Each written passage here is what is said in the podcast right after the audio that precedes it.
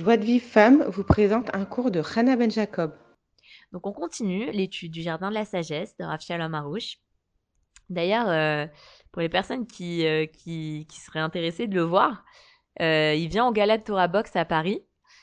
après, j'imagine, moi je m'imagine qu'il va donner des cours, mais je sais pas. Hein, je, je, pense qu'il va peut-être profiter de son petit passage à Paris pour donner des cours. Mais en tout cas, il sera là au Gala Torah Box à Paris le 16 janvier.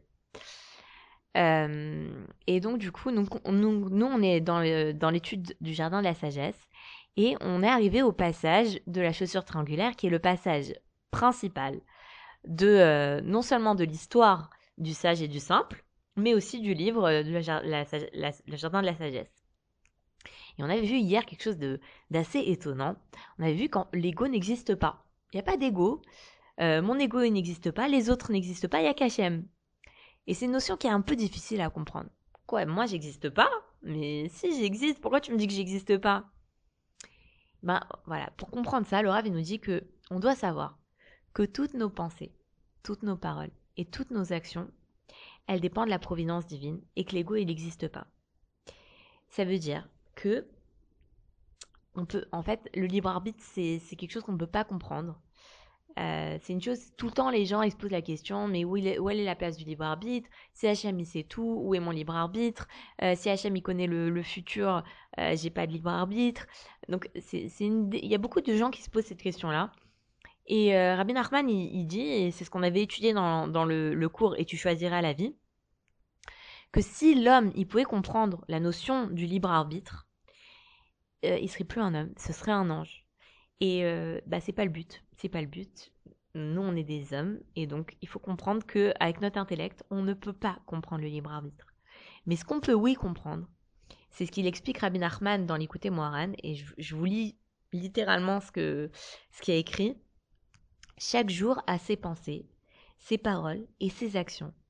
Et Hachem concentre sa divinité infinie au centre du monde matériel et donne à chacun sa pensée, sa parole son action du jour selon l'homme et le lieu. Et ce faisant, il les revêt d'allusions, afin de le rapprocher à son service. C'est pourquoi on doit réfléchir et développer son entendement afin de comprendre ces allusions journalières dans tous leurs détails, car elles proviennent d'Hachem, béni soit-il. Donc de là, on comprend que chaque pensée vient d'Hachem et elle contient des allusions. Chaque action vient d'Hachem et elle contient des allusions. Chaque parole vient d'Hachem et elle contient des allusions. Et donc, nous, notre travail, c'est de réfléchir aux allusions qu'Hachem nous envoie. C'est-à-dire qu'on ne doit pas s'accuser d'avoir dit cette chose-là, d'avoir à commis telle action, d'avoir pensé telle chose, parce que c'est Hachem qui nous l'a inspiré. C'est Hachem qui nous a envoyé cette action, c'est Hachem qui nous a envoyé cette pensée, c'est Hachem qui nous a envoyé cette parole. Maintenant, nous, ce qu'on doit, notre travail, c'est déjà de nous réjouir de ça. De pas s'accuser, de pas se persécuter, de comprendre que rien n'existe en Hachem. Donc même mes pensées, elles viennent d'Hachem. Et plus l'homme y comprend que ces choses-là sont la volonté divine, et que c'est pour son bien, et plus il va aspirer à faire la volonté d'Hachem. Imaginez une personne qui tombe dans une très grande colère. Elle peut soit se dire je reste joyeuse, c'est Hachem qui a voulu que je tombe dans cette colère. Pourquoi? Je me poserai la question pendant mon et fèche. Soit comment j'ai pu tomber dans une telle colère? Mais maintenant mes enfants ils vont mal me voir, ils vont avoir peur de moi, et je suis pas bien, je suis quelqu'un, je suis un rachat, je suis quelqu'un de pas bien, et Hachem il me déteste quelle est la, la, la, situation qui va le plus me rapprocher d'Hachem? Est-ce que c'est en me persécutant, en, me, disant comment j'ai pu tomber aussi bas, que je vais me rapprocher d'Hachem, ou est-ce que c'est en restant joyeuse, en comprenant que c'est Hachem qui m'a inspiré cette colère? Même une grande colère. Vous savez, j'avais entendu une fois un cours de Rav Seror, il disait que, euh, que, des fois Hachem, il fait qu'une personne tombe dans une très grosse colère pour qu'elle travaille sur sa colère. Parce que des fois, on se met en colère, mais une petite colère. Une petite colère par-ci, une petite colère par-là. Et on pense pas qu'on a besoin de travailler sur sa colère. Alors Hachem, il nous met dans une situation où on a honte de notre colère, on a honte. Qu'est-ce que les gens ils vont penser de moi? Et, là, on se remet en question. Donc ça veut dire que Hachem, il envoie à la personne des allusions à travers les actions que cette personne elle va faire, à travers ses pensées, à travers ses paroles. La, la personne elle va des fois, une personne, elle, elle, a pas envie de vexer. Et d'un coup, il y a une parole qui lui sort vexante de la bouche. Elle se dit, oh là là, mais comment j'ai pu sortir ça? Mais je voulais, c'est pas ça que je voulais dire, je voulais pas dire ça. Vraiment, elle voulait pas dire ça, elle voulait pas vexer et c'est sorti. Et ça, c'est Hachem qui lui a sorti cette parole-là pour que la, la, personne, elle se rende compte qu'elle a besoin de l'aide d'Hachem, même pour toutes les paroles qu'elle va dire. Même pour ça.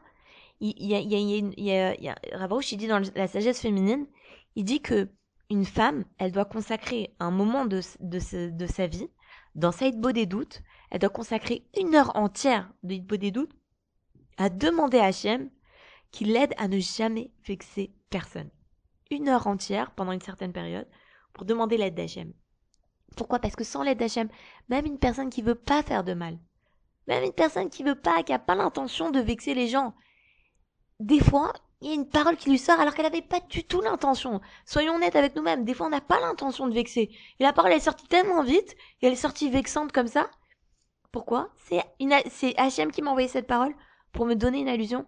Travaille, demande-moi l'aide pour que toutes tes paroles, elles vexent personne. Et là, hein, on peut penser qu'il y a une contradiction. Parce que d'un côté, Rabbi Nachman, il dit que, ici, ici, Rabbi Nachman, il dit que notre choix, il dépend de notre connaissance, de savoir que toutes nos actions, nos pensées et nos, et nos, nos paroles, elles viennent d'Hachem. Et après, on, on, quand on sait ça, alors on peut bien agir. Et ailleurs, dans un autre endroit, Rabbi Nachman il dit que l'essentiel de notre choix, il dépend de notre volonté. Il dit imrotse ose ve imenorotse eno. Si la personne elle veut bien agir, elle agira bien. Et si elle ne veut pas bien agir, elle n'agira pas bien. Alors on a l'impression qu'il y a une contradiction. Est-ce que c'est la volonté qui va m'amener à faire le bon choix ou est-ce que c'est la connaissance que tout ce que toutes mes pensées, mes paroles et mes actions viennent d'Hachem qui vont m'amener à faire le bon choix? Il n'y a pas de contradiction.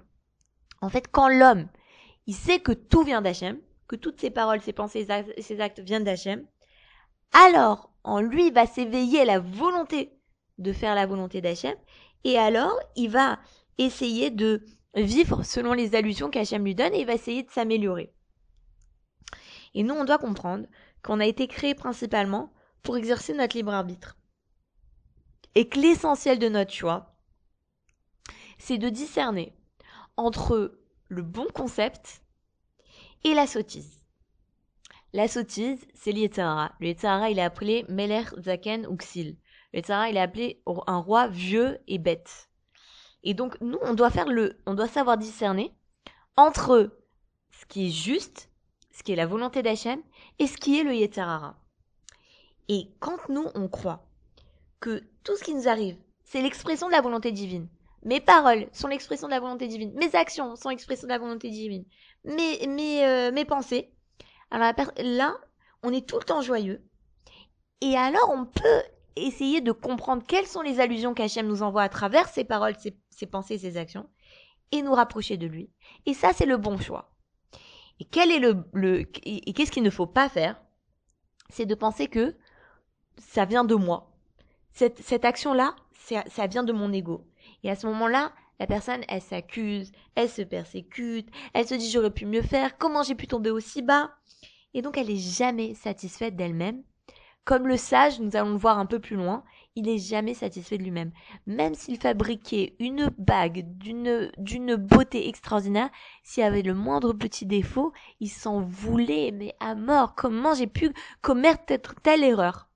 Et nous, non, on ne doit pas agir comme ça. On ne doit pas dire comment j'ai pu faire ça, se persécuter. Non, ça c'est pas le bon choix. Le bon choix, c'est de comprendre que Hachem l'a voulu ainsi.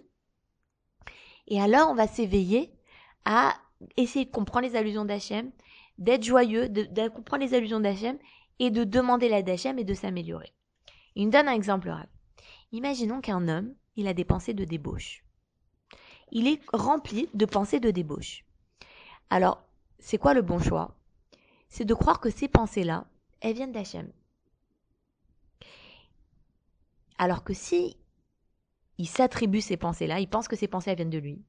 Il va être amer, il va se dire je suis un pervers, et il va perdre tout lien avec Hachem.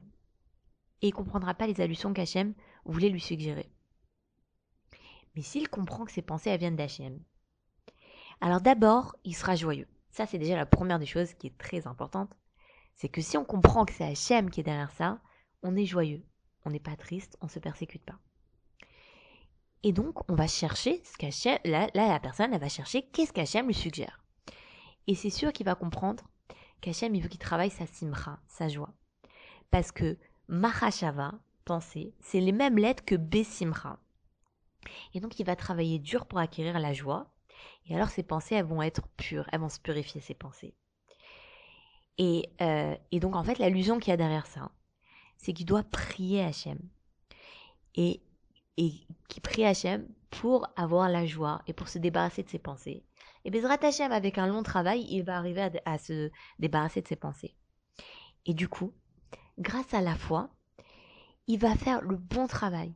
Il va prier. Et il va avoir les bonnes aspirations. Et il va, en fait, il aura fait le bon choix. Alors que s'il se persécute, il s'auto-culpabilise, le nous a dit une personne qui est comme ça, elle changera jamais. Une personne qui se culpabilise, qui se persécute, elle, a, elle évoluera pas. Alors que quand la personne reste joyeuse, alors elle peut essayer de comprendre les allusions d'Hachem. Parce que quand une personne elle est triste, elle n'a pas la force de se remettre en question. Elle n'a pas la force de, de, se poser la question, mais qu'est-ce qu'Hachem il attend de moi? Alors quand on est joyeux, si on peut le faire. Voilà, c'est terminé pour aujourd'hui. Euh, N'oubliez pas, à 19h heure française, de faire le Shema Israël, le premier pasouk, Shema Israël Hashem Elokeinu Hashem Echad, d'étudier une page du Jardin de la Foi. Et, euh, et voilà,